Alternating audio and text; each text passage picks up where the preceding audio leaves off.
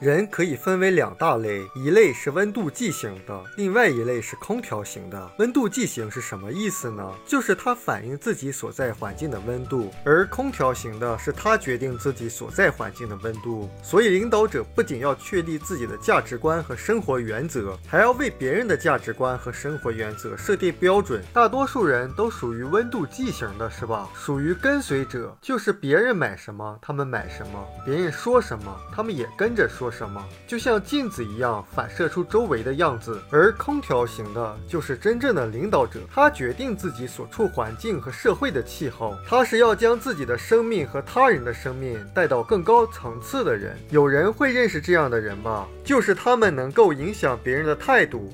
他们出现总是能够影响整个人群的气氛，是他们影响别人，而不是别人影响他们。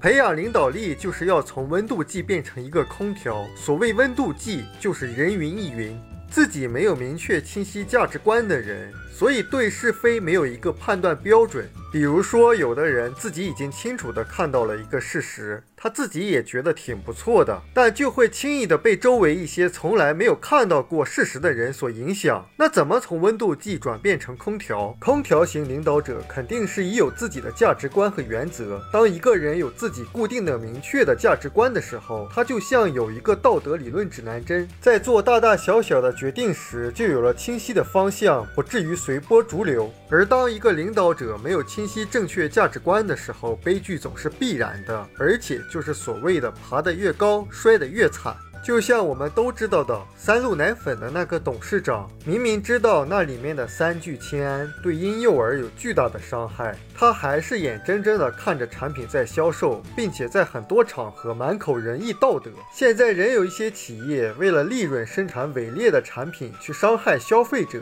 包括一些团队的领导者为了自己的利益，甚至去伤害自己的团队成员，而他们可能简单的认为事情爆发了，只是交些罚款或者。受处罚就可以了。实际上，处罚并不能够把温度计变成空调。这种转变要从心开始。实际上成，诚信应该是一个行为。很多人把诚信理解为是一个理念。